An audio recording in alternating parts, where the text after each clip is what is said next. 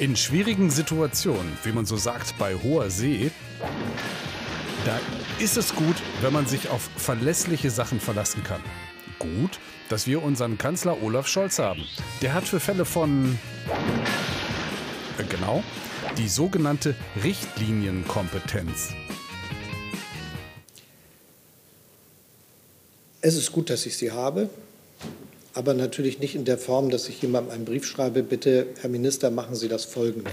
Auf keinen Fall, sondern in der Form, dass er einen Brief schreibt an eins, zwei, drei Ministerinnen und Minister mit der Bitte. Bitte, Herr Minister, machen Sie das folgende. Geht doch. In diesem Fall, die Laufzeit der letzten AKW in Deutschland wird bis Mitte April verlängert und dann ist Schluss. Unmissverständlich. Oder wie die FDP sagt. Das ist schon mal ein erster Schritt, äh, aber es, es, kommen ja weitere Winter und deshalb äh, muss man natürlich auch über eine Verlängerung dann diskutieren. Richtlinienkompetenz wie aus dem Schulbuch haben übrigens die Kollegen aus China. Chinas Staatschef Xi Jinping hat das beim Parteitag eindrucksvoll demonstriert. Richtlinie 1. Alle machen, was ich will. Richtlinie 2. Die Frauenquote in meiner Chefetage beträgt 0%. Richtlinie 3. Mir kann keiner was. Ich lasse sogar meinen altehrwürdigen Vorgänger, Hu Jintao, willkürlich rausschmeißen. Tschüss.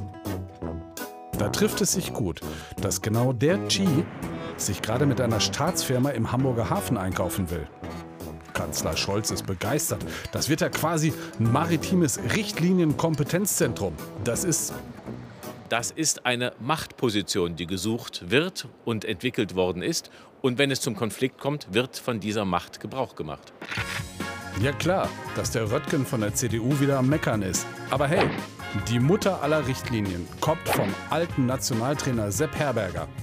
Wie geht die nochmal? Das nächste Spiel heißt es, das Spiel ist vor dem nächsten Spiel oder so ähnlich. Nach dem Spiel, Nach dem Spiel ist, es vor dem Spiel. Spiel. So ist es. Wir sehen, auch mit Richtlinien bleibt es spannend.